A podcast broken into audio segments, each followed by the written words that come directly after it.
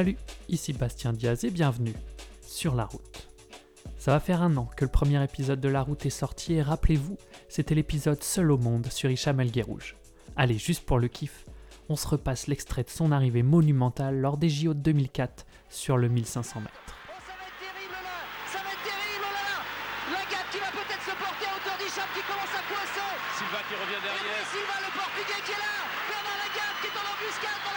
Du chasseur. Mais il résiste, Hicham, il résiste Il résiste Hicham résiste, mais ça va. Oh, c'est terrible cette arrivée, c'est monstrueux Hicham, Hicham Il va l'avoir, il va l'avoir Il l'a Il l'a Il l'a fait. Hicham El Guerrouj l'a fait. Au bout d'une course absolument. 51-91 le dernier, le dernier de Inoubliable. 400. C'est fabuleux, fabuleux. Quel bonheur qu'Hicham soit enfin récompensé. Il est assouvi maintenant.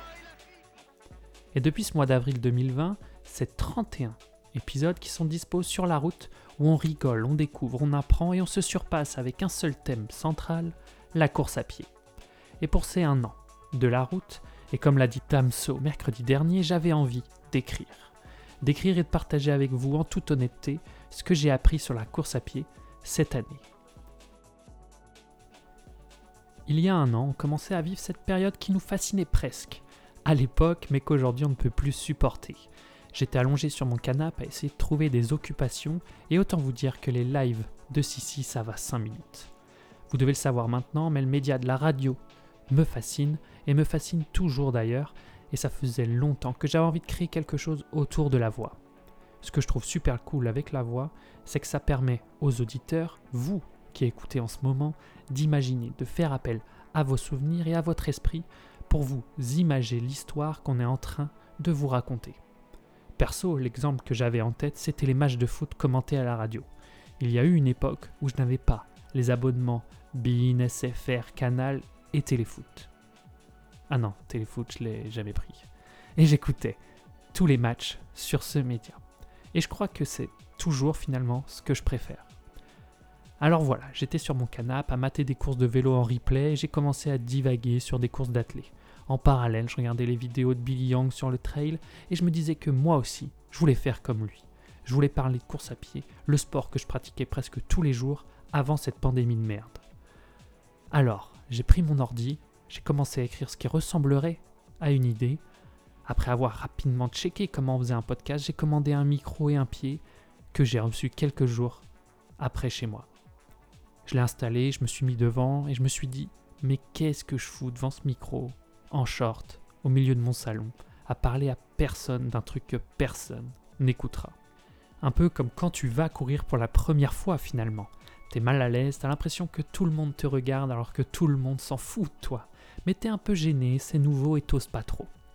J'avoue ne pas avoir réécouté le premier épisode et je ne sais pas ce que ça donne au niveau de la voix, au niveau du ton, au niveau de l'ambiance, et ça serait intéressant que je le fasse pour voir si progression il y a.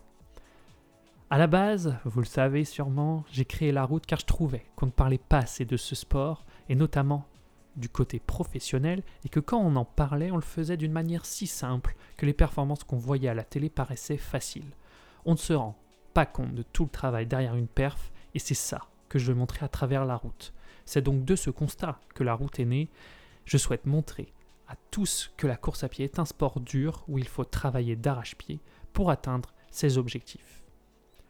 Enfin bref, je me suis lancé et je ne remercierai jamais assez toutes les personnes qui ont accepté de venir sur la route discuter avec moi de course à pied et de leur activité.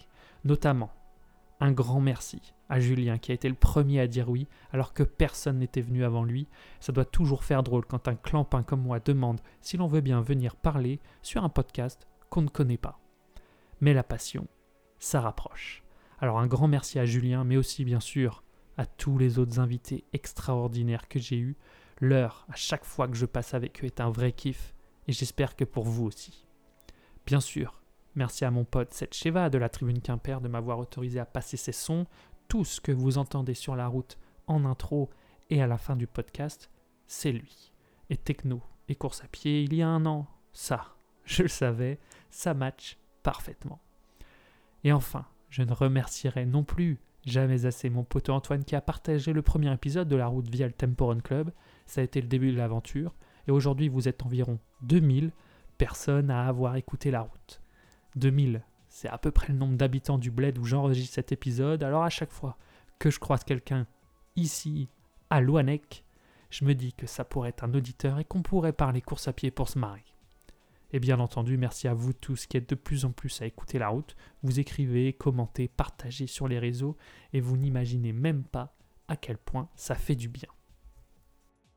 Allez, partons sur les choses que j'ai apprises durant ces années. Et une des choses que j'ai appris cette année à écrire et à enregistrer tous ces épisodes, c'est qu'énormément de monde connaît ce sport, et beaucoup plus que moi. L'ego, mon ego, me faisait dire que peu de gens connaissaient ce sport. Vous savez, quand une idée pop dans votre tête et que vous vous dites que vous êtes un génie. Et ça a été exactement ça pour moi. Mais plus j'en parle, plus je lis, et plus je vois que beaucoup de gens sont calés, et beaucoup plus que moi donc. Et comme je vous le disais, j'ai créé la route parce que je trouvais qu'on ne mettait pas assez les sportifs de haut niveau de ce sport en avant. Mais plus j'en parle, plus je m'intéresse aux gens qui font bouger ce sport, plus je vois qu'il y a tellement de choses dont je n'étais pas au courant. La course à pied permet de s'accomplir, d'atteindre des objectifs, elle permet de se retrouver entre amis, tôt le matin, tard le soir, elle permet de découvrir des villes, de redécouvrir des quartiers, et moi le premier, lors du second confinement, alors que comme je vous le disais, j'habite dans un bled de 2000 habitants au fin fond de la Bretagne, en courant, j'ai découvert des rues, des nouveaux endroits, et plus aucune de ces routes ne m'est désormais inconnue. J'ai aussi appris que courir, c'était pas juste pour le plaisir. Il y a des millions de gens à l'époque, des milliers aujourd'hui, qui se servent de leurs jambes comme moyen de locomotion. Courir est aussi un moyen de faire appel aux dieux. Oui, oui. En fonction des cultures, les populations courent pour implorer la pluie, le soleil, fêter de grands événements. Courir est une fête, courir est un appel. Courir peut aussi être synonyme de combat, pour ceux d'en haut comme pour ceux d'en bas. Ah non, ça c'est Kerry James qui revient. Courir peut donc être un combat, oui, on l'a vu lors de l'épisode 6 avec Catherine Switzer, courir comme un symbole de lutte contre l'inégalité. Cette année, à créer des épisodes sur la route m'a aussi appris une chose. Si vous souhaitez quelque chose, bordel de merde et encore des insultes car il en faut, allez le chercher. Personne ne le fera pour vous. Surtout si ça vous concerne que vous. C'est pour ça qu'à la fin de tous les épisodes, je répète cette phrase comme un mantra. Tout dépend de vous. Car oui, tout dépend de vous. Et comme en course à pied. J'ai entendu cette phrase dans un documentaire sur une entraîneur de foot aux États-Unis, et elle disait ça, que personne n'allait les aider à atteindre leur objectif, et que si elle voulait quelque chose, et eux, c'était le titre mondial en l'occurrence, tout dépendait d'elle. Et s'il y a un an, on m'aurait dit que j'aurais fait autant d'épisodes, parler avec toutes ces personnes que je trouve extraordinaires, bah, premièrement, j'y aurais pas cru, et deuxièmement, j'aurais signé tout de suite. Une autre chose que j'avoue, je faisais beaucoup, c'était se comparer aux autres, et notamment les résultats sportifs, et notamment sur Strava. Vous savez, ce truc de Oh, il court à telle allure, je suis plus lent, je suis une merde, blablabla, blablabla, blablabla. En fait, ce que j'ai appris, c'est que notre adversaire, ce n'est pas les autres, c'est uniquement nous. Venant d'un sport collectif, automatiquement je pensais comme ça. Dans un sport collectif, on rencontrait des adversaires tous les week-ends, il fallait les battre. Mais tes adversaires pouvaient aussi être tes collègues, car ta place pouvait être remise en cause par l'entraîneur et tu pouvais être sur le banc la semaine d'après. Donc mon cerveau était construit comme ça. Et ce que j'ai appris donc, c'est ce qui est important, c'est notre progression à nous, pas aux autres. Réjouissons-nous des réussites des autres, car la leur n'empêche pas la nôtre surtout en course à pied. En plus, ça permet d'avoir un esprit positif plutôt que négatif et frustré. Et si je dois retenir une seule chose de cette année, je pense que ça serait ça. La course à pied, bien sûr, calme, l'ego.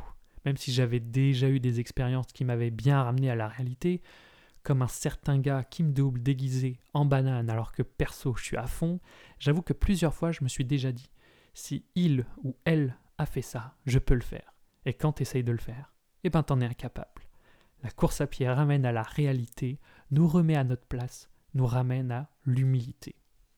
Autrement, voici un peu pêle-mêle tout ce que j'ai appris durant cette année. Courir en groupe nous permet de nous dépasser beaucoup plus que d'être seul. La sensation est plus importante que la montre, j'essaye perso de ne plus trop la regarder. L'importance, et même l'extrême importance des JO dans la reconnaissance d'un athlète en course à pied. On peut mettre au même niveau la victoire sur une course emblématique d'un coureur local, l'exemple de Benoît Z au marathon de Paris est parfait pour ça. L'importance des histoires. L'importance des histoires et de la création dans l'explosion de la notoriété d'un athlète. La bienveillance des personnes quand vous lancez quelque chose. De ceux qui écoutent, mais aussi de ceux qu'on contacte. Le marathon, quoique décrié par sa difficulté, et moi le premier, et son storytelling qui fait genre que c'est facile, est, malgré tout, et j'ai l'impression qu'on soit athlète de haut niveau ou sportif du dimanche, la distance dont tout le monde parle. Que l'époque des courses, même celle appelée à saucisson, c'était quand même bien, non? Kisha Melguerouge est un des plus grands. J'avoue avoir commencé avec lui parce que c'était le nom qui me parlait le plus et qu'après ses courses, notamment en 2004, j'allais courir dans le jardin de mes grands-parents autour du potager pour essayer de faire pareil que lui.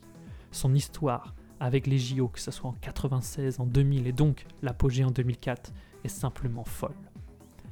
À mon avis, mais on en parlera avec un expert d'ici peu, je l'espère, l'importance du sport professionnel dans la pratique amateur est impressionnante. Les amateurs n'ont bien sûr pas eu besoin des pros pour courir, mais les pros influencent.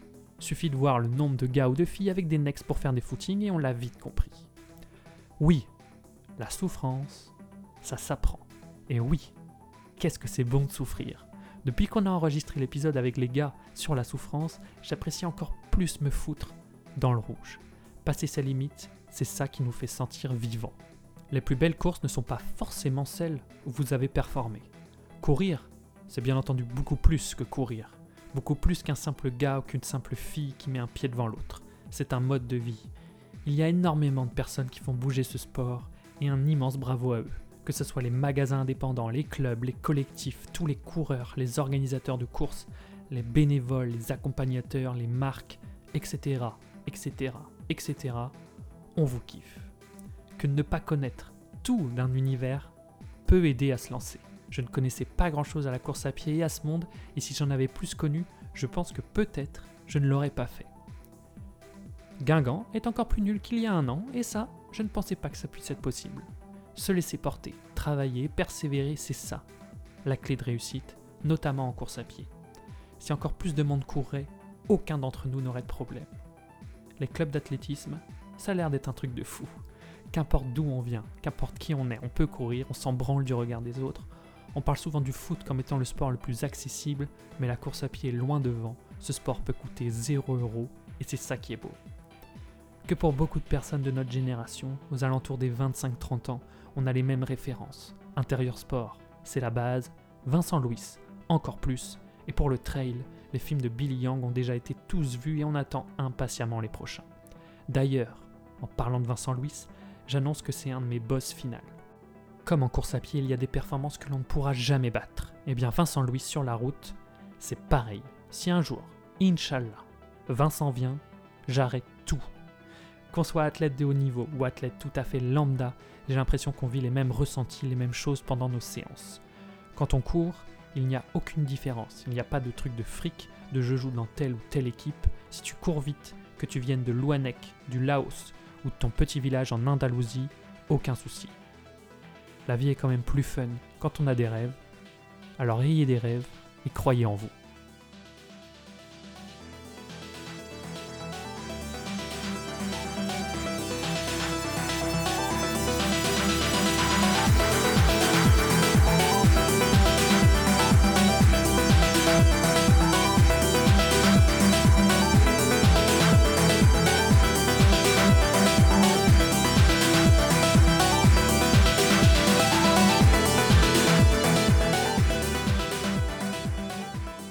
Un petit florilège de ce que j'ai appris cette année en course à pied. J'essaye d'appliquer ça au quotidien pour être un meilleur coureur.